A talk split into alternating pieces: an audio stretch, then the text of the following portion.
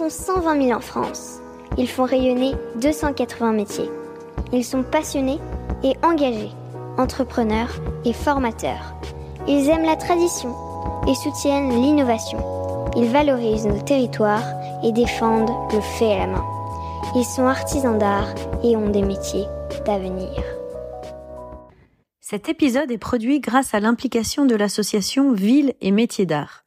Ce réseau regroupe environ 600 communes qui s'engagent entre autres à favoriser l'installation de professionnels des métiers d'art dans la ville, organiser des actions de communication et de sensibilisation, développer le tourisme culturel et accompagner les actions de formation. Bonjour à toutes et à tous, vous qui êtes passionnés d'artisanat d'art. Je suis Odoguet et vous écoutez le podcast Voix de Artisans d'avenir. Avec Philippe Azé, nous avons créé Artisans d'avenir qui accompagne les artisans d'art et futurs artisans dans la construction de leurs projets, de l'orientation au développement de leur entreprise. C'est pour cela que nous voulons faire découvrir les aventures entrepreneuriales des artisans d'art, les réussites, les erreurs, les astuces. Et dans les épisodes Point de vue, les experts viennent également apporter leurs conseils. Artisans d'avenir est également très présent sur les réseaux sociaux, alors suivez-nous sur Instagram, Facebook et LinkedIn. Et désormais, vous pouvez acheter notre livre Profession artisan d'art en librairie. Nous avons découvert Lisa Bergara parce qu'elle a participé au concours du Tour de France des artisans, édition 2023, organisé avec Meillard. Nous avons été enthousiasmés par l'ancrage de son activité dans la culture basque. Oui, elle fabrique des bâtons de marche basques depuis sept générations. En nous y intéressant un peu plus, nous avons été séduits par la multiplicité des savoir-faire réunis dans les maquilas. L'histoire de cette belle entreprise a également plu au jury qui a choisi Lisa comme lauréate. Et aujourd'hui, c'est Lisa qui vous raconte cette histoire et aucun doute qu'elle vous plaira aussi. Chloé Battistolo, chef du projet du programme Maître d'art élève à l'Institut national des métiers d'art, enrichit cette discussion autour de la transmission en expliquant à la lumière de l'entreprise Maquila Ansiar Bergara pourquoi ce dispositif existe et comment il accompagne merveilleusement les entreprises bénéficiaires? Tous les mois, nous proposons un nouveau thème de discussion pour éclairer une spécificité de l'artisanat d'art. Nous diffusons l'échange ici, mais si vous voulez poser vos propres questions, inscrivez-vous à l'événement. Nous le communiquons via notre newsletter et nos réseaux sociaux. Mais laissons maintenant la parole à Lisa. Nous, on fabrique des bâtons de marche euh, fonctionnels, hein, c'est-à-dire que c'était autrefois, donc le maquila remonte environ au 16e, 17e siècle, c'était le bâton du quotidien de nos ancêtres, quelles que soient leurs euh, conditions sociales, quelle que soit leur classe, euh, leur métier, etc. C'était le bâton du quotidien à une époque où on avait besoin de marcher et pas comme aujourd'hui où on marche pour faire du sport. Donc c'était euh, un objet qui vraiment faisait partie donc de la vie des Basques et en fait avec le développement des moyens de transport, l'objet a évolué et en fait on peut pas parler de l'entreprise sans parler de l'objet, les deux sont vraiment liés. Donc euh, au fur et à mesure du développement des moyens de transport, c'est un objet qui est devenu un objet honorifique. Donc on parlait d'ancrage euh, dans la région. Nous aujourd'hui, on se considère comme étant une pierre du patrimoine culturel basque et on fait tout pour que cette pierre elle reste fidèle à ce que nous ont transmis les anciens. Donc l'histoire de l'entreprise remonte environ en 1780 alors, on a peu d'informations sur les deux premières générations, qui sont Gratien et Antoine Enciard. On va avoir plus d'informations sur la troisième génération, donc Jean Enciard, euh, qui lui va par exemple exposer à l'exposition universelle de Paris et avoir une médaille d'or. Donc, on voit déjà que le savoir-faire va s'exporter en dehors du Pays Basque. Avant, on pense que c'était sans doute plus local, parce que aussi euh, bah, les régions se mélangeaient moins, il y avait moins voilà de gens qui partaient. Ce qui est intéressant de souligner dans l'histoire de l'entreprise, c'est le rôle des femmes, il me semble, parce que euh, c'est donc en 1900, euh, euh, enfin au début du XXe siècle, que Marie-Jeanne Enciard reprend l'entreprise de son père Jean Enciard, et donc au Pays Basque, c'est le droit d'aînesse. Donc de toute façon, vous allez le voir, l'histoire de l'entreprise est complètement liée à la culture basque, les deux s'imbriquent et les deux ont un lien qui est très important. Donc droit d'aînesse au Pays Basque. Donc c'est Marie-Jeanne qui va euh, hériter de l'entreprise. Donc elle, ça va être la quatrième génération. Et elle va se marier à Jean Bergarin. Et c'est là que l'entreprise va euh, avoir les deux noms qui vont s'accoler. Donc Marie-Jeanne, malheureusement, en 1926, elle perd son nom. C'est moins moderne qu'aujourd'hui. Euh, donc, elle va s'appeler euh, Bergara, mais l'entreprise, pour montrer la continuité et euh, surtout le respect des anciens, va garder ce nom d'Anciar qui était les trois premières générations. Et donc, nous, encore aujourd'hui, on s'appelle toujours Anciar Bergara. une chose qui me semble aussi intéressante, ça va être le, la volonté dans la famille de ne jamais industrialiser. Donc là, avec Marie-Jeanne, on est à la quatrième génération. Donc euh, moi je suis à la septième. Euh, il y a au milieu le XXe siècle, qui est un siècle où on va beaucoup industrialiser, beaucoup simplifier les processus, avoir des machines qui vont intervenir dans les métiers d'art et puis parfois euh, les simplifier, mais aussi les rendre moins qualitatifs pour certaines parties. Nous dans la famille, le choix a toujours été fait de conserver cette tradition. Donc le, le savoir-faire a été transmis de génération en génération en ligne directe et toujours à une seule personne. Ça c'est important pour la transmission parce qu'en fait, si vous transmettez à deux enfants, derrière, ils auront peut-être plusieurs enfants et au bout de quelques générations, en fait, vous vous retrouvez avec euh, les parts de l'entreprise qui sont techniquement divisées en plein de personnes. Hmm. Voilà, donc moi, dans ma famille, ce qui a été fait dans une volonté bah, de conserver une ligne directrice et de pas éparpiller la décision, c'est de toujours transmettre à un seul enfant. Voilà. Donc euh, jusqu'ici, on a réussi donc à transmettre sur cette génération, puisque donc après Marie-Jeanne Siard, il y a eu euh, mon grand-père Charles Bergara, puis ma mère Nicole Bergara et moi aujourd'hui. Mais alors quand tu quand vous décidez de transmettre à une seule personne, le choix et doit être alors, difficile. Euh, quels sont les critères? Je pense que ça dépend des générations. C'est-à-dire que tu vois jusqu'à la génération de mon grand-père, on se pose pas la question de qui va reprendre L'aîné reprend l'entreprise. En mm. fait, à cette époque-là, on est dans l'entreprise, on y est dès son plus jeune âge, les études sont aussi moins longues, on sort moins euh, de son village, etc. Donc il y a, faut jamais oublier le contexte historique, le contexte, euh, les mœurs de l'époque, etc.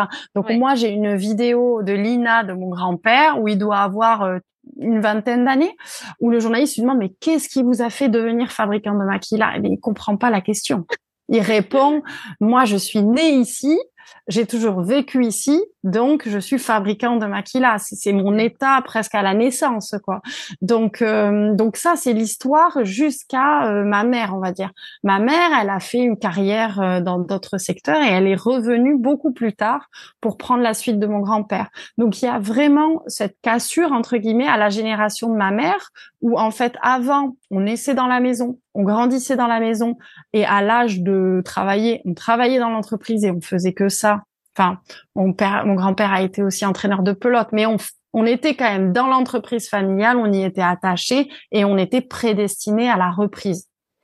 Et on est passé du coup sur nos deux générations.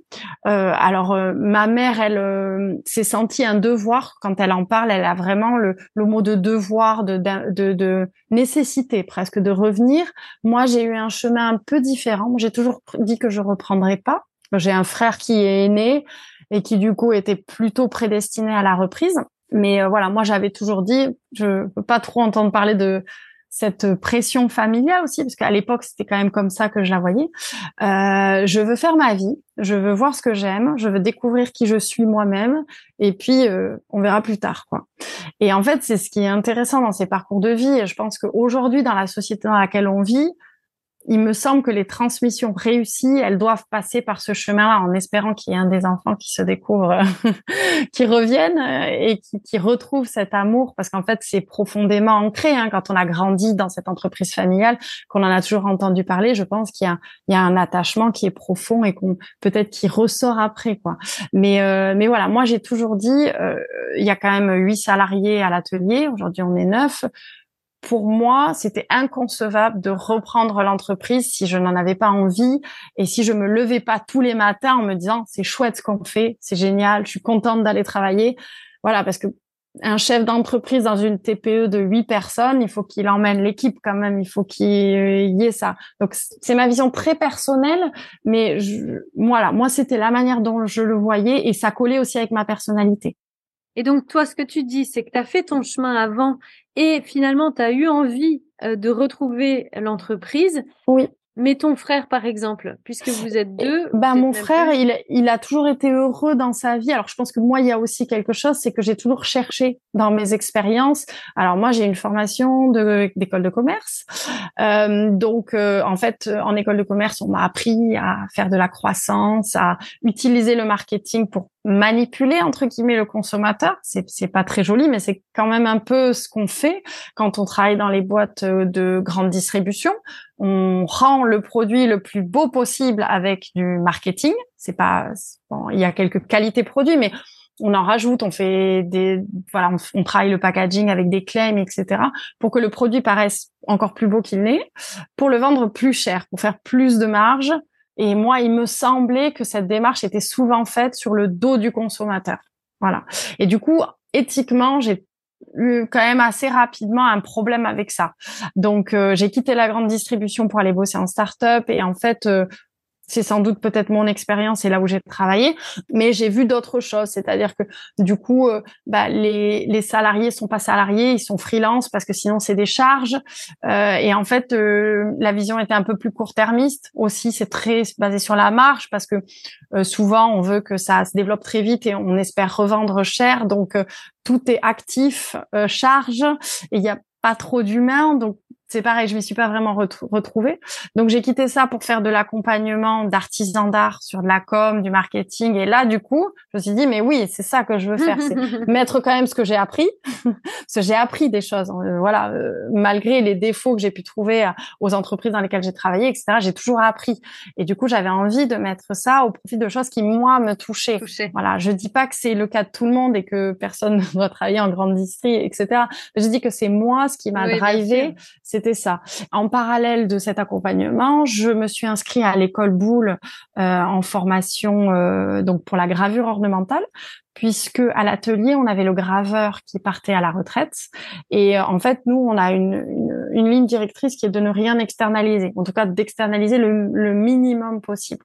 Donc euh, on voulait pas ben, prendre un graveur extérieur à l'entreprise parce que du coup, ça veut dire que si j'ai un jour cette personne-là veut plus travailler pour vous pour une raison ou pour une autre, ben vous êtes euh, vous savez pas faire. Euh, donc j'avais dit bah je vais apprendre et puis je formerai quelqu'un et puis comme ça si la personne part, bah, je pourrais former une autre personne, etc. En fait, j'ai jamais formé personne. j'ai repris le poste. Voilà, j'ai repris le poste. Il faudrait quand même que je forme quelqu'un parce que depuis que j'ai repris l'entreprise, ça on pourra aussi en parler puisque c'est de la transmission en interne. On a deux personnes sur chaque savoir-faire ce qui est primordial dans une entreprise de huit personnes où quelqu'un peut se casser la main en tombant à vélo ou il peut arriver n'importe quoi, quoi. Oui, Donc, même euh, partir. Oui, alors partir, on a un contrat moral. J'ai jamais eu de départ, donc je peux pas dire pas si le contrat moral sera, sera, sera, sera respecté par tout le monde. Mais on a toujours dit que si la personne quittait l'entreprise, elle le disait avec suffisamment d'avance pour qu'on puisse faire des changements dans l'équipe et recruter quelqu'un sur un poste où on peut être opérationnel assez rapidement, faire monter en compétence les autres, etc. Combien de temps tu mets à eh ben, former en fait, ça, personne ça dépend vraiment. C'est-à-dire que, euh, en fait, on a une, nous, on a une vision à l'atelier qui est qu'il y a personne qui fait que de la soudure, que de la brasure, que de la découpe du métal personne ne fait que des tâches préparatoires. Tout le monde euh, participe à la fabrication avec des tâches très diverses, qui est aussi important pour les maladies professionnelles, pour pas être toujours dans la même posture, pour pouvoir mm. bouger, se mouvoir, pas avoir des douleurs, etc. Donc en fait, sur les tâches basiques, on peut avoir des compétences assez rapidement. En un an, on peut savoir braser, on peut savoir découper du métal, le mettre en forme, etc. Ce qui va être beaucoup plus complexe, ça va être notamment le montage, parce que il faut arriver à ce que la virole s'emboîte bien droit sur le bois. Donc ça, il faut déjà avoir un peu d'expérience. Le poinçonnage, on peut aussi l'acquérir en quelques années.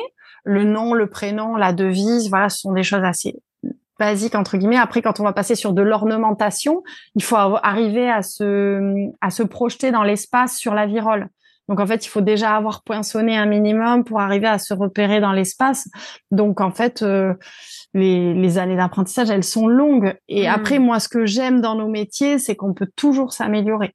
Alors, je pense qu'on reparlera du, programme Maître d'art, mais moi, grâce au programme Maître d'art, j'ai pu faire une formation en Belgique d'incrustation du métal. Qui me sert pas au quotidien sur les maquillas, mais qui était hyper enrichissante et qui m'a permis de voir d'autres choses, de rencontrer d'autres artisans, euh, de sortir un peu de l'atelier, aussi de me faire challenger sur mon niveau de gravure, mmh. donc euh, qui est la base qui permet l'incrustation du métal. Donc euh, voilà, en fait, toute la vie, on peut apprendre. Et nous, en fait, quand on recrute quelqu'un, on demande à la personne qu'elle arrive à se projeter minimum 10 ans dans l'entreprise. Après, il peut se passer des choses qui font que la personne voudrait partir avant. Mais si on n'arrive déjà pas à se projeter sur oui, il faut pouvoir se projeter. Voilà, c'est pas un recrutement qui peut se faire. Et c'est aussi pour ça que moi, je privilégie plutôt des profils autour de la trentaine, des gens qui ont déjà vu des choses, qui ont déjà expérimenté et qui savent un peu ce qu'ils veulent, plutôt que des profils très jeunes où ben c'est normal. Moi-même bah, il suffit de regarder mon parcours et comment j'ai changé euh, tous les trois ans. Donc je vais pas le reprocher à quelqu'un d'autre mais voilà on essaye de prendre de, de, de, recruter chez nous des gens qui qui aiment le maquilla qui ont cette appétence pour euh, apprendre qui vont être polyvalents voilà et qui vont du coup bien aussi accueillir la transmission de choses très variées. Avant de reparler transmission si on parle de la croissance de l'entreprise et mmh de l'évolution un peu des clients euh, de votre entreprise et aujourd'hui sur quoi elle repose? Ça, c'est 7 euh, ou 8 salariés. Oui, on donc, est 8. Euh, c'est important. Salariés. 8 salariés plus toi, donc vous êtes 9. On est 9. donc il faut faire vivre tout ce petit monde-là. Donc qui sont vos clients? Comment vous créez de la récurrence éventuellement dans Alors on a on crée pas de récurrence. alors ce qui est intéressant, c'est de revenir un peu en arrière. Donc en 2011, par là, moi, quand j'ai commencé à travailler sur la communication et un peu le développement commercial de l'entreprise, on avait trois mois de commande, ce qui était la panique à bord. On n'avait jamais eu un, un, un si court carnet de commandes. Et en fait, nous, on est une entreprise qui fonctionne beaucoup par le bouche à oreille. Donc, c'est-à-dire qu'il y avait rien, il y avait aucun fichier client, il y avait aucun on faisait pas de salon, on faisait pas de publicité, voilà, on était, on, on avait la chance que la communication s'auto-nourrisse de gens qui nous recommandaient, etc. Et en fait, euh, il a fallu un peu relancer cette machine-là. Donc euh, moi, en 2011, j'ai recommencé à faire des salons. On a fait énormément de RP, beaucoup, beaucoup, beaucoup de travail avec les journalistes. Et du coup, en fait, la presse, qui est assez magique, c'est que quand ça, ça se lance, ça s'auto-entretient. Donc en fait, plus on a de reportages, plus on va passer à la télé, euh, dans les magazines, etc. Plus ça va donner aux gens, bah tiens, moi, je vais faire un reportage. C'était quel type de presse? C'était une presse euh, généraliste ou généraliste? Non, euh, bah alors c'est pas les mêmes clients. Euh, la presse nationale, elle nous permet de recruter des gens qui nous connaissent pas. La presse locale, elle permet de travailler la présence à l'esprit d'avoir quelqu'un qui a un mariage ou un départ à la retraite, il va dire tiens un article sur les maquillas, mais c'est vrai, c'est une bonne idée. Il faudrait que j'y pense. Voilà. Euh, donc c'est deux stratégies de communication qui sont un peu différentes, mais euh, en fait on a lancé plein de perches et puis finalement il y en a pas mal qui ont pris. Euh, donc euh, en fait ça voilà ça a grossi au fur et à mesure. Après on a lancé une newsletter, on a lancé les réseaux sociaux. Euh, on a la chance d'avoir une communauté qui est extraordinaire et qui c'est nos meilleurs ambassadeurs. Quoi. Si vous allez sur la page Facebook on a beaucoup de commentaires toujours euh, à chaque publication. Donc euh, le but c'est absolument pas d'acheter des fans et voilà, on a toujours travaillé plutôt dans la qualité et, le petit plutôt que en fait nous il faut comprendre que avec 1000 maquillas par an on est bon. Donc, Il faut vendre 1000 euh, maquillas par an. Voilà. Donc, on n'a pas besoin d'un développement commercial. Enfin, c'est intéressant parce que je vais faire une petite digression, mais quand j'ai travaillé avec, commencé à travailler avec ma mère, j'ai euh, mis en place tout un business plan pour, pour développer tel et tel truc, le B2B, euh, l'international, etc. Et en fait, au bout d'un moment, bon, je me suis dit qu'en fait, en France, on avait déjà assez à faire, hein parce que finalement avec 1000 commandes par an, c'est pas besoin de d'aller de, chercher partout. Et puis en fait, ce développement commercial, pourquoi faire aussi? Parce que l'ambition était vraiment de faire un énorme développement, de grossir. Et en fait, au bout d'un moment, je me suis dit mais pourquoi? On, Avec 1000 commandes, on est rentable, c'est ce qu'il nous faut. Point barre on n'a pas besoin de 2000, de 3000 commandes. Et aujourd'hui, on se trouve dans une situation où le bouche à oreille a bien fonctionné. Je pense qu'il y a un retour aussi très important euh, des gens en France au fabriqué à la main. Et le fait que l'atelier se visite toute l'année, je pense aussi, est un énorme atout pour nous. Euh, on a euh, actuellement deux ans de commandes. Donc on est passé de trois mois à deux ans, sachant qu'on a été à deux ans et demi à un moment. Ces, ces clients qui te commandent, c'est des touristes qui viennent et qui ont entendu parler des maquilas, c'est des Alors on fait pas de stats sur tout ça. Oui, mais euh, mais, on, on, va dire euh, il doit y avoir la moitié de gens du Pays Basque et la moitié de gens hors du Pays Basque. C'est 95% de notre clientèle, elle est française. Hein. Euh, voilà, ce que je disais, c'est finalement on est tellement un marché de niche qu'on n'a pas besoin d'aller chercher euh, énormément ailleurs. Quoi. Donc la plupart des gens, ce dont on se rend compte, c'est que c'est des gens qui nous ont connus surtout par la télé. La télé est quand même un moyen assez extraordinaire de toucher un très grand nombre de gens. Et ensuite, ces gens, en général, viennent visiter, puis ils tombent un peu amoureux de l'objet, et puis derrière, la relation se crée comme ça. Et puis des fois, des gens, ils nous disent, ça fait dix ans que j'ai envie de commander. Donc euh, voilà, c'est très long, c'est très itératif. On en rêve, on en parle avec les copains. Tiens, toi aussi, t'en as un. Oh là, moi aussi, j'ai envie d'en avoir. Que voilà, nous, on a, on fait pas de stats sur tout ça. Ce qui a été euh, très long, c'était vraiment la presse la presse, parce que moi, je savais qu'on a le type d'entreprise qui peut euh, permettre d'avoir des reportages du fait de ces sept générations, du fait de vraiment l'atelier, il est dans son jus, c'est très photogénique. Donc euh, voilà, on, a appuyé sur ça pour lancer la machine et après on a eu beaucoup de chance que que ça se fasse. quoi. Si on reparle transmission, quand toi tu as décidé de rejoindre l'entreprise, Comment ça s'est fait? Alors ça, ça, ça, s'est fait au fur et à mesure, c'est-à-dire que moi j'ai repris donc le poste de gravure. Donc j'habitais à Paris, je faisais des allers-retours au Pays Basque pour euh, réaliser la gravure. Du coup, je me suis un peu intégrée à l'équipe, tu vois, j'ai échangé avec les gens et je me suis sentie, tu vois, partie de l'entreprise. Et en fait, euh, mon frère, euh, lui, il disait, je reprendrai dans 5, dans 10 ans, je sais pas encore quand. Et en fait, moi, par mon ma formation, hein, euh, je me disais, mais il y a sept salariés. Donc il y a quand même sept salaires à sortir. Donc euh, financièrement, il y a un moment, il faut faut recruter. Je sais que ma mère, elle était aussi euh, proche de 70 ans. Donc euh, elle avait euh, plus forcément cette énergie pour recruter. C'est le recrutement, c'est dur. Hein. Et puis surtout dans une petite structure comme la nôtre où, vous avez quelqu'un peut-être qui va rester 30 ans, on n'a pas envie d'avoir quelqu'un qui est pas motivé ou qui est pas heureux d'être là. Donc c'est très, euh, enfin le recrutement c'est vraiment très compliqué. Enfin j'avais repris la communication en 2011, j'ai repris la gravure je crois en 2000. 14, quelque chose comme ça, ou 2015, je sais plus trop. Puis après, du coup, j'ai, comme mon frère se décidait pas trop, on en a discuté. Mon conjoint était littéralement tombé amoureux de l'entreprise. Moi, il se trouvait, donc on avait dit à un moment qu'on reprendrait sous, sous quatre ans. Parce que moi, ma mère, elle approchait les 70 ans. Et je trouvais aussi que pour les salariés de l'entreprise, qui sont quand même des gens que je connais pour certains depuis 30 ans, euh, on leur devait aussi de leur donner cette vision de attends, c'est bon, l'entreprise va être reprise. Donc toi, le métier que tu as appris depuis 30 ans et qui est un peu la seule chose que tu as fait dans ta vie, tu vas pouvoir l'exercer tranquillement dans des conditions sereines, etc. Donc il y avait aussi ce contexte-là. Donc on s'était engagé à reprendre sous 5 ans. En fait, je suis tombée enceinte du premier enfant. On était à Paris, on habitait dans un 30 mètres carrés. On s'est dit bon allez, on plie bagage, on s'en va. Et puis voilà, on est reparti, on est parti. Et du coup, j'ai fait mon congé maternité. J'ai repris l'entreprise en retour de congé maternité. Et le dispositif maître d'art élève. Peut-être que toi, tu peux nous expliquer comment tu es entrée en fait euh, dans ce. Alors euh, le truc, c'est que moi, je suis gérante de l'entreprise et je fais euh, de la gravure. Donc en fait, mon quotidien est déjà très occupé.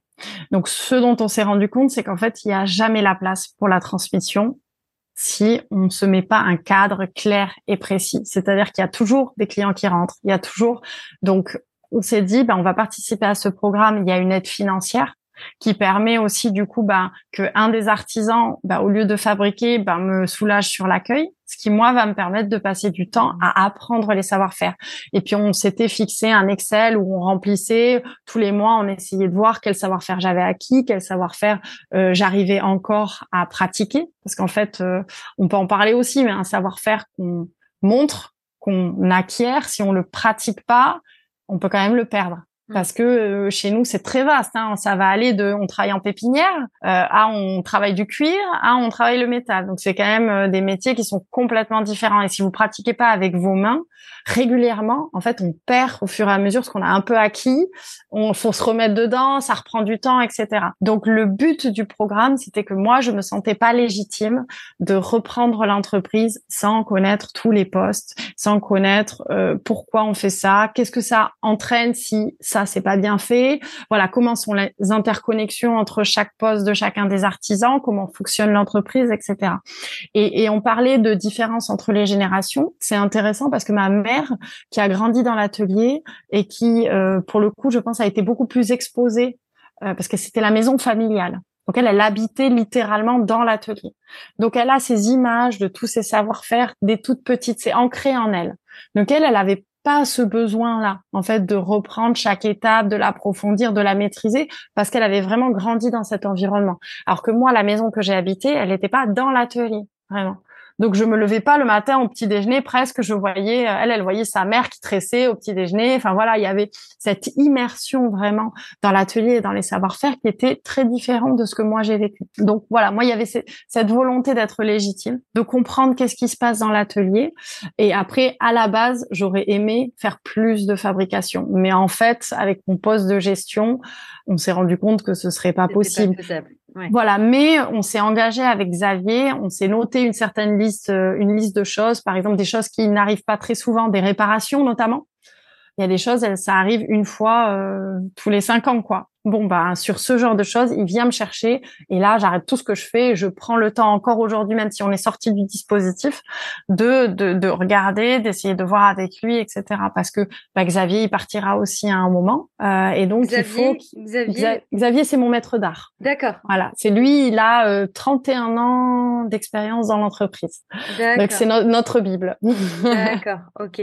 voilà. Donc le but c'était aussi de voilà de faire vraiment de d'absorber le maximum de choses et même si je les maîtrise pas à la perfection sur des choses qui n'arrivent pas très souvent, de les voir au moins une fois, d'essayer de noter, de faire des vidéos, des choses comme ça pour euh, ben le jour où il partira à la retraite, qui est dans 10-15 ans, qui va moi, il me semble, à longueur d'entreprise, arriver vite quand même, euh, avoir une maîtrise de ces choses-là, si jamais les autres personnes aussi dans l'entreprise venaient à partir, ce qui reste une possibilité. Maintenant, on va laisser la parole à Chloé euh, merci Lisa d'avoir euh, fait cette, cette transition pour nous, pour nous permettre de comprendre un tout petit peu mieux euh, quel est ce dispositif. Chloé, peut-être tu peux nous expliquer depuis quand il existe, un peu juste la jeunesse, pourquoi il a été créé, et puis aujourd'hui comment il vit et comment vous pouvez aider les entreprises comme comme les Maquila à en bénéficier. Alors, pour présenter le contexte aussi de son pilotage, donc euh, je travaille au sein de l'Institut national des métiers d'art, qui est une association euh, donc de loi de 1901 et qui mène plusieurs programmes euh, visant à structurer la donnée et à accompagner les professionnels des métiers d'art et du patrimoine vivant. Et dans ceci, on trouve donc le programme Maître d'art élève qui existe depuis bientôt 30 ans ce qui est d'autant plus intéressant, c'est que cette intervention euh, de fin d'année 2023 euh, vient donc en amont de l'année anniversaire du titre, qui, euh, qui s'est créé par le ministère de la Culture en 1994 et qui répondait d'une d'une demande internationale même de mise en place de solutions pour assurer la sauvegarde de savoir-faire rares. Et donc plusieurs plusieurs programmes nationaux sont, sont nés dans le monde pour identifier des professionnels détenant des savoir-faire suffisamment complexes pour euh, requérant un accompagnement et une identification spécifique. Et, c'est de là que qu'est née la première la première nomination 94, donc de maître d'art, représenté euh, dans le domaine des métiers d'art par plusieurs spécificités. On parle par, on parle de savoir-faire et de, et de spécificité puisque de métiers rares. Euh, voilà, c'est une chose. Et donc au sein de l'INMA, le pilotage du titre, il se traduit sur euh, trois missions, que sont la sélection des nouveaux euh, des nouveaux professionnels entrant sur le dispositif, l'accompagnement de ceux-ci et la valorisation du panorama maître d'art élève. Dans la sélection, c'est vous qui allez au devant des entreprises ou il y a aussi un appel à candidature? Comment vous sélectionnez ces savoir-faire rares? Il y a un appel à candidature donc la sélection pour euh, pour la précision, c'est euh, tous les trois ans depuis 2020. À travers euh, à travers les années, elle a eu différents différents différents rythmes. Ça a été annuel, parfois biannuel, et maintenant c'est c'est triennal. Il y a un dépôt de dossier qui est effectué par un binôme constitué auprès de l'Institut national des métiers d'art après l'apparition d'un appel à candidature qui, euh, qui donc présente le dossier de candidature. Et euh, il y a en effet une réunion de jury qui est organisée entre le ministère de la Culture et l'Institut national des métiers d'art et qui vient accueillir ces dossiers avec une lecture dans des grilles d'analyse et euh, aussi auditionner les professionnels. avec même entre ces deux réunions des visites, des visites en atelier. Et à partir de ces réunions, se dessine donc la sélection de entre 8 et 10 binômes. Tous les trois ans, il y a entre 8 et 10 binômes. C'est ça. D'accord. Et actuellement, on compte pour le chiffre 149 mètres d'art, donc plus de 300 professionnels en comptant le, le panorama maître d'art élève, absolument. La prochaine sélection se, se, présentera fin 2024, début 2025 pour une entrée dans le dispositif en 2026. Donc, on a une instruction qui dure quasiment un an. Vous voyez cette question de la lecture des dossiers euh, écrits, les, les visites d'expertise et la, la, réunion, la deuxième réunion du jury, les auditions, se déploient entre 6-8 mois. Donc, c'est assez long parce que c'est une instruction qui est très fine et qui est au cas par cas pour venir lire très précisément le, les enjeux globaux euh, du savoir-faire qui, qui est concerné par, euh, par le binôme et par son lieu de son lieu euh, de pratique, mais aussi le projet professionnel de l'élève, quelle est la projection de, de, de ce savoir-faire dans le temps? Et comment cela va s'organiser sur la durée de l'accompagnement. Est-ce que le binôme se situe réellement à un virage professionnel comme le laissait entendre Lisa? C'est la question de on accompagne un savoir-faire dans sa pérennisation, en supportant euh, le développement d'identités euh, professionnelles concrètes et créatives qui sauront euh, développer et euh, transformer aussi euh, les, les, techniques et le savoir-faire dans le temps pour poursuivre, pour continuer à le faire vivre. Et donc le binôme dépose un dossier. Il est constitué d'un candidat maître d'art et d'un candidat élève.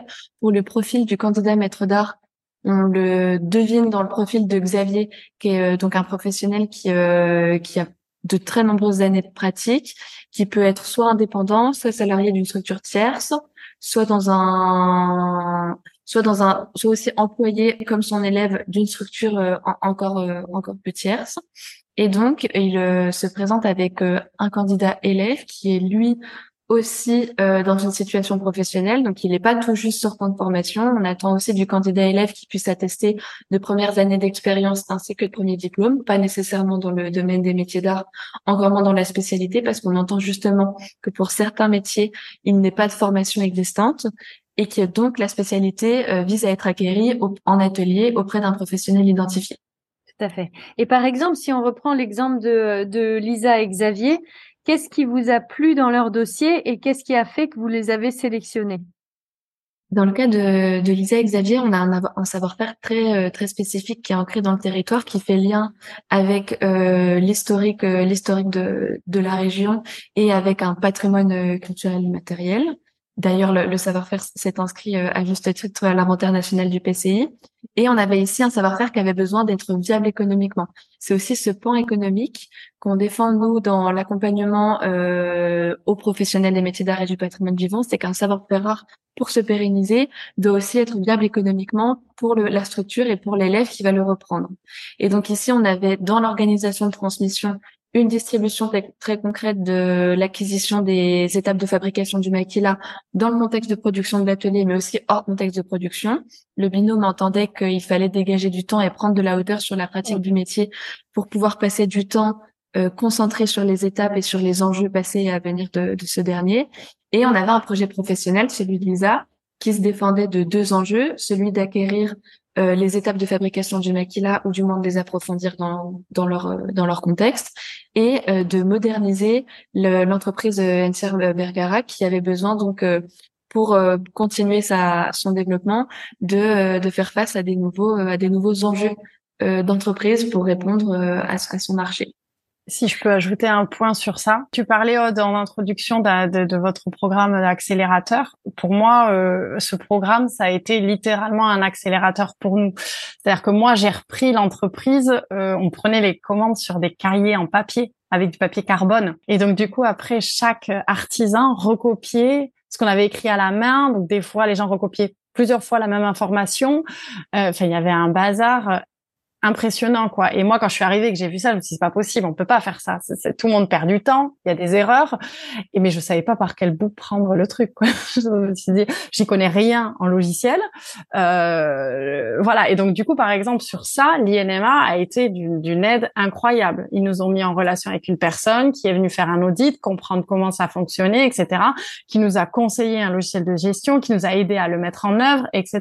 Donc on était Enfin, vraiment, on a été accompagné de A à Z et moi, je me suis sentie hyper en sécurité, hyper accompagnée et je je sais pas si j'aurais réussi à faire le saut toute seule. Parce que toute seule, j'aurais pris Excel et on aurait fait ça sur Excel avec tous les dangers qui vont avec, que vous pouvez, sans faire exprès, euh, appuyer sur une touche, effacer le contenu. Alors que là, on est dans un logiciel qui, moi, me permet de travailler à la maison des fois le soir. C'est quel logiciel? On est sur Sage. Alors nous, on avait d'autres, on avait la, la complexité qu'à l'époque on était sur trois années, enfin on était sur deux ans et demi de commande, donc il fallait qu'on arrive à récupérer les anciennes données et qu'on mmh. puisse, si possible, être sur le même logiciel. Bien sûr euh, et pas avoir à changer de logiciel pour imprimer des plannings, etc. Et donc ça, je je sais pas si on l'aurait fait, enfin dans quelles conditions on l'aurait fait, sans doute dans des conditions beaucoup plus douloureuses que ce qui s'est fait avec l'INMA. Avec l'INMA, ça s'est vraiment fait de manière très tranquille, très transparente, avec un accompagnement d'une professionnelle conseillée par l'INMA. Voilà, donc vraiment dans des conditions hyper optimales. Donc euh, c'est super important parce que c'est c'est vraiment un programme de transmission, mais ça va bien au-delà. c'est c'est mmh. vraiment un programme qui est incroyable. on, a, on a pu, ouais, on a pu sortir un livre. C'est pareil.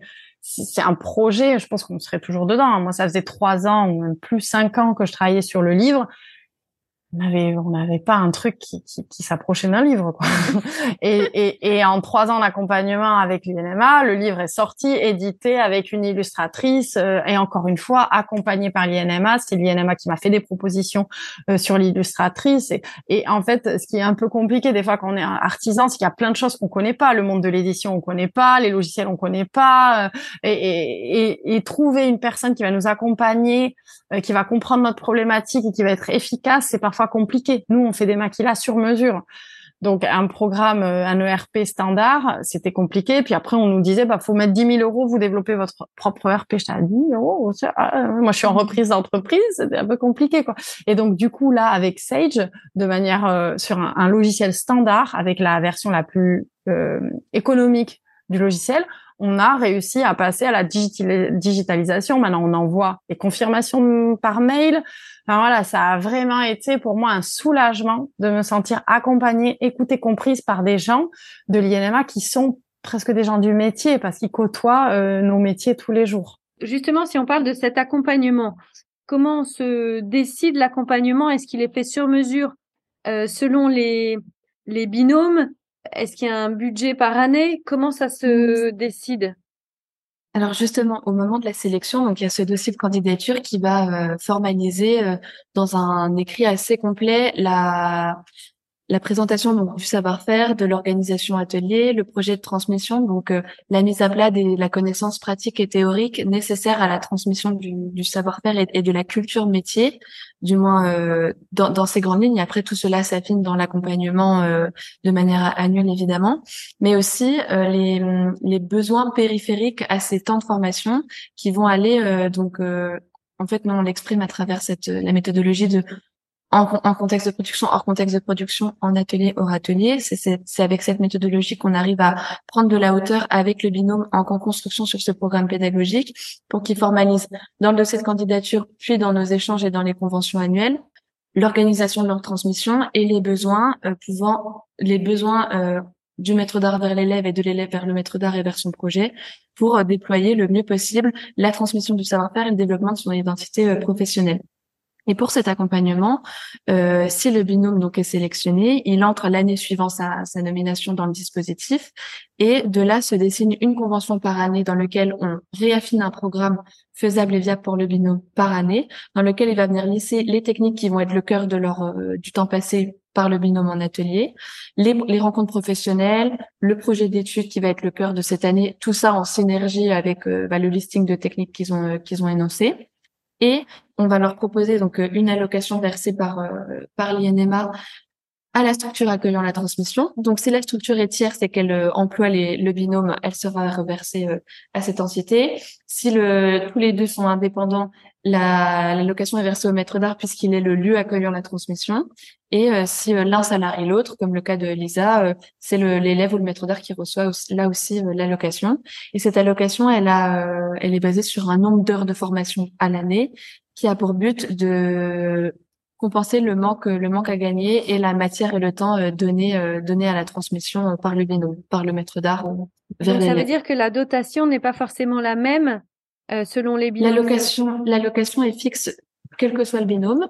C'est 16 000 euros par année, versé en deux fois, en, en, versement en deux moitiés. Donc la première moitié euh, vient en aval de, en aval pardon de, de, la signature de la convention et la deuxième moitié, la moitié pardon, la présentation du bilan. On voit euh, les euh, l'organisation qui a pu être déployée et déroulée sur l'année et ce qu'on a pu ce qu'on a pu développer. Et sur cela se rajoutent des financements sur le programme pédagogique et sur le projet professionnel de l'élève. Admettons pour des projets très particuliers de conseil, de développement d'ateliers, donc l'acquisition d'outils, une formation à la gestion euh, d'entreprise, des gestions d'administration d'entreprise, euh, une formation à des savoir-faire périphériques euh, au métier qui mobiliserait les fonds propres de l'élève. Là, on va euh, pouvoir aussi supporter totalement ou partiellement euh, ses frais. Ce qui est intéressant, je trouve juste pour en revenir sur les programmes, parce que euh, moi ce que j'ai trouvé très agréable dans le programme, c'est que chaque année vous avez cette convention. Donc imaginez que la première année vous aviez imaginé euh, la formation sur trois ans d'une telle manière, mais ça s'est pas passé autre chose ou ça s'est pas passé comme ça, ou vous avez fait une rencontre où vous dites, par exemple nous on a rencontré Ludovic qui était dans notre euh, dans notre promotion, qui est forgeron. Et on s'est dit, mais c'est vrai qu'on a des lacunes sur la création des, des poinçons. Donc, on a demandé à Ludovic s'il pouvait intervenir dans notre atelier pour nous remettre à niveau sur ces savoir-faire-là. Et du coup, en année 2, on a intégré ça dans mmh. euh, les, les, demandes sur l'année 2. Mais vous voyez, en année 0, on aurait sans doute peut-être pas demandé ça. Donc, c'est c'est génial parce qu'en fait, vous évoluez au sein d'un programme qui évolue avec vous et qui vous écoute. Et donc, du coup, on peut aussi affiner les recherches, euh, les recherches, les questions, etc., euh, d'année en année. Et ça, moi, j'ai trouvé que c'était euh, hyper euh, lié à nos métiers qui sont en évolution et, et où on fait des trucs, on se, on se rend compte qu'en fait, on s'est trompé, on peut adapter, euh, voilà. La force aussi de ce dispositif, c'est de mettre en commun des problématiques et des savoir-faire qui, bien que différents, ont souvent des, des problématiques communes, celle de l'outillage notamment, euh, mm. comme euh, qui se qui se résolvait du coup avec le, le savoir-faire de Ludovic et Alice. Euh, donc on va aussi faire des temps de regroupement, interpromotion et promotion en cours, pour qu'ils puissent communiquer sur euh, leur organisation de transmission, sur les projets professionnels de chacun et voir comment cela se nourrit des uns des autres. Donc, dans le cas de, de Lisa et Xavier, il y a ce, ce rapport au savoir-faire de, de la forge avec Ludovic et Alice, mais il y a aussi un autre exemple dans la promotion, dans la même promotion, Claire euh, Claire Berger, qui a fait appel à un autre ancien élève qui est marketeur de pierres dures pour euh, lui créer des pierres, enfin réfléchir avec elle à des pierres qui pourraient s'incruster au bout des au bout de ses archets. Et en fait, de fil en aiguille, à force d'expérimenter cette incrustation de pierre dure, c'est devenu euh, la marque de fabrique de son atelier. Et donc, ça a constitué aussi euh, cette réflexion. Donc, on a la, la, la résolution des, des, problématiques, mais aussi la, des axes de développement qui sont. Euh, qui sont Il y a un réseau il y a tout un réseau, je trouve, qui se crée. Et tu vois, quand tu as une problématique, ben moi, je, suis, me sens légitime de contacter un maître d'art en disant, euh, on est un peu de la même équipe. Euh, voilà, j'ai ce problème-là. Est-ce que vous pouvez m'aider Est-ce que vous pouvez pas? Si vous pouvez pas, est-ce que vous pouvez me conseiller quelqu'un qui pourrait m'aider, etc. Parce que nous, on est sur des, ben, je l'ai expliqué, on est sur des savoir-faire qui n'ont pas évolué depuis cette génération. Du coup, on a des outils, c'est c'est très très compliqué de les refaire. Donc, par exemple, Ludovic nous a forgé aussi en, en, plus de cette formation, on s'est arrangé entre nous. Là, on n'a pas fait intervenir l'INMA, mais il nous a forgé des outils qu'on n'arrivait pas à fabriquer autrement. Donc, euh, si vous êtes en confiance avec des gens que vous, savez qu'ils ont les mêmes valeurs que vous, euh, qui, qui, qui, apprécient le travail manuel, etc. Et ça, c'est vrai que c'est un peu comme les, les, entreprises du patrimoine vivant. Ça crée un réseau qui est très agréable, où on se sent en confiance et où on peut demander des choses aux uns et aux autres. Euh, voilà, dans un cercle presque amical, quoi. Pour préciser l'accompagnement, donc avec ce principe de convention, c'est vrai qu'il y a une stratégie qui est inscrite et qui émane donc du dossier de candidature et de la sélection, qui est le, pourquoi du comment de l'intégration du binôme dans le dispositif. Donc dans le cas de Lisa et Xavier, l'enjeu euh, du projet de transmission, c'était l'acquisition d'une étape de fabrication du maquila et la modernisation de l'entreprise. Donc ça, c'est le laïus qui va se reporter sur chaque année. Mais ensuite, on a une précision dans, la, dans cette annexe pédagogique de la connaissance euh, théorique et pratique du métier avec le programme hors atelier et les projets interdisciplinaires qui vont s'inscrire dans l'année, qui vont être terrain d'application euh, de la transmission. Et entre euh, la signature de la convention et le bilan, on a des échanges très réguliers avec euh, les binômes et des temps de regroupement pour qu'on puisse à tout, à tout instant s'assurer de la bonne communication des besoins et des attentes du binôme vis-à-vis de l'INMA, mais aussi euh, vis-à-vis de lui-même euh, au sein de l'atelier. On est on essaie justement de lever ce huis clos, si je peux dire, de l'atelier pour ouvrir, pour éprouver aussi l'exercice de transmission en le mettant en confrontation avec d'autres exercices de transmission et comment ils, cela comment ils peuvent s'aider les uns des autres et comment on peut réfléchir aussi avec eux et à voix haute aux problématiques passées et à venir de leur du développement de leur métier et de leur structure et surtout de leur structure économique aussi. Donc c'est comme ça que bah, Lisa a pu bénéficier du conseil euh, d'une euh, d'une conseillère en gestion d'entreprise parce qu'on s'appuie nous aussi sur des partenaires euh, experts. voilà, quand j'ai quand j'ai repris l'entreprise par exemple, on n'avait pas on connaissait pas les coûts de fabrication. On n'avait pas, on se connaissait pas les marges et on connaissait pas les coûts de fabrication de chaque maquille. Donc ça c'est pareil, c'est le genre de truc. Alors moi j'ai fait un de la compta dans, dans ma formation, puis je je ne voyais pas trop par où commencer, comment faire, etc. Et donc, euh, encore une fois, l'INMA m'a mis en contact avec la bonne personne qui a pu m'aider à faire ma descente de coûts et du coup savoir quelle marge je faisais, qu'est-ce qu'il s'il fallait que j'augmente un petit peu. Voilà, on a toujours ces questions d'augmenter les salaires. Nous, on a toujours la volonté d'augmenter les salaires, donc c'était intéressant aussi de savoir où on pouvait euh, générer un peu plus de marge.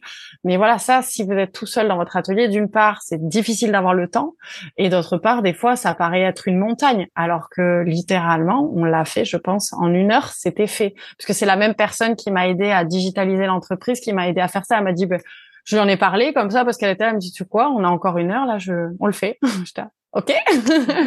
et du coup on avait ça en une heure alors que moi je m'en faisais des, des, des, voilà et pourtant c'est c'est ma formation quoi. Donc je me dis des gens qui n'ont pas de formation de gestion ou des choses comme ça, c'est ouais c'est une aide incroyable et on sait qu'on est entre de bonnes mains et qu'on peut faire confiance à la personne euh, qu'on a en face parce qu'on lui dévoile beaucoup de choses aussi. On comprend que tu as à la fois le dispositif qui qui permet de transmettre son savoir-faire en dégageant du temps. Tu as l'accompagnement entrepreneurial qui permet aussi de moderniser l'entreprise euh, comme toi tu l'as fait. Si vous faites un appel à candidature, Chloé, combien de candidatures vous recevez et euh, quelle est la difficulté à sélectionner? Donc une dizaine de dossiers par an, t'as dit, il me semble euh, Alors lors des appels à candidature, donc le nombre de, dossiers reçus dépend vraiment de, des années de sélection. Je dirais qu'on en reçoit entre 30 et 40 je sais que historiquement, on en recevait euh, bien plus au début du, du, dispositif, mais après le les critères de, de sélection se sont aussi euh, se sont aussi précisés. Et maintenant on a vraiment au cœur de cet accompagnement cet enjeu de transmission. Et du coup ce rôle de l'élève et le rôle de son projet professionnel qui est vraiment une part très très importante de l'instruction. Et donc c'est dans ça que pour des professionnels c'est une candidature qui se prépare parfois d'un appel à candidature sur l'autre parce qu'on a besoin d'avoir un, un binôme qui est vraiment mature et un projet professionnel élève qui est mature. Et donc, c'est vrai que d'année en année, on a des, des binômes dont les situations peuvent prétendre à l'accompagnement, mais c'est pas encore le moment. Et euh, une sélection écartée, enfin, une, un dossier écarté lors d'une première sélection n'est pas rédhibitoire et on a des, souvent des binômes qui se représentent avec des. Ouais, ça a été notre cas.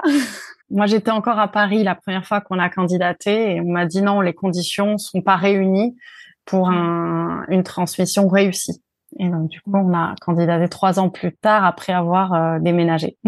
Oui, donc ça veut dire que quand tu candidates, tu as pu avoir un retour de l'INMA euh, qui t'a dit pourquoi votre dossier n'était pas mûr et donc tu as des axes de progression sur lesquels vous, vous avez travaillé. Et c'était quoi ces axes de progression? Eh bien, c'était ça, c'était le, temps. Le temps parce que moi je faisais des allers-retours entre le Pays Basque et la et Paris. Et du coup le jury n'était pas convaincu qu'avec c'est vrai la diversité des savoir-faire à apprendre le temps euh, serait suffisant en temps partagé entre Paris et le Pays Basque quoi. Mmh. Donc euh, donc voilà donc du coup ben comme j'ai déménagé ben, c'était beaucoup plus facile et après ça nous a aussi permis de nous remettre en question de nous poser de nous dire OK c'est quoi vraiment le temps qu'il faut effectivement euh, pour être euh, pour nous aussi, parce qu'en fait, si on dépose un dossier de candidature qui est pas euh, réaliste, euh, c'est pas bon pour nous, parce que le but mmh. c'est vraiment de faire cette transmission des savoir-faire et de la réussir. Alors nous, c'est un peu particulier parce que moi, je suis encore là pour 30 ans sans doute dans l'entreprise. Donc euh, avec Xavier, on a encore sans doute 15 ans ensemble devant nous. Justement, c'est ça, la transmission ne, ne, commence pas et ne s'arrête pas euh, avant, pendant et après le dispositif. Mais l'enjeu, c'est de de faire entrer des binômes qui vont savoir profiter aussi de la ressource, qui sont dans les meilleures dispositions possibles pour profiter de la ressource de l'accompagnement euh, maître d'art élève euh, sur ces trois ans passés qui sont, en fait assez courts. Et donc euh, voilà, on a des on a des binômes qui sont dans toutes les régions de France et on reçoit aussi des dossiers de, de toutes les régions de France. Ce qu'on ce qu'on fait aussi en amont des appels à candidature, c'est que moi mes coordonnées ils apparaissent sur euh, le site Maître d'art au singulier. On a aussi un onglet candidature qui présente le dossier de la précédente sélection.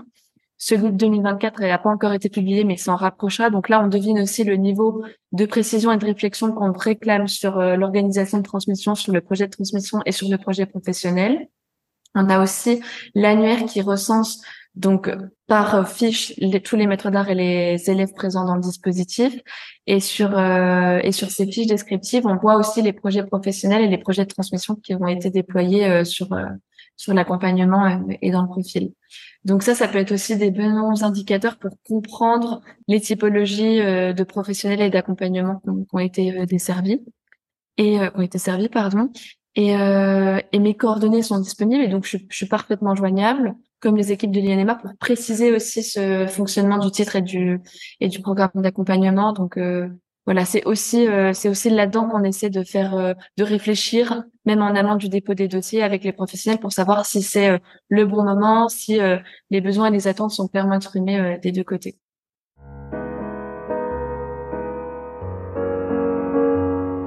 En tout cas, c'est très intéressant. Merci Chloé, parce qu'on comprend quand même que vous accompagnez aussi ceux qui candidatent, mais qui ne seront pas sélectionnés. Et c'est vrai que c'est important euh, de savoir qu'il y a quelqu'un euh, qui, vous écoute et qui peut vous donner des conseils au-delà même de la sélection. Merci beaucoup à toutes les deux. merci beaucoup, merci, pour l'invitation. Et voilà, c'est terminé pour aujourd'hui. Nous espérons que vous avez passé un bon moment enrichissant. Si vous voulez nous aider à faire découvrir le podcast et si vous pensez qu'il est nécessaire de faire connaître les parcours des artisans d'art et de leurs entreprises, parlez de nous autour de vous. S'il vous reste maintenant encore 30 petites secondes, notez ce podcast avec 5 étoiles sur la plateforme d'écoute que vous utilisez. Merci et à bientôt pour un nouvel épisode.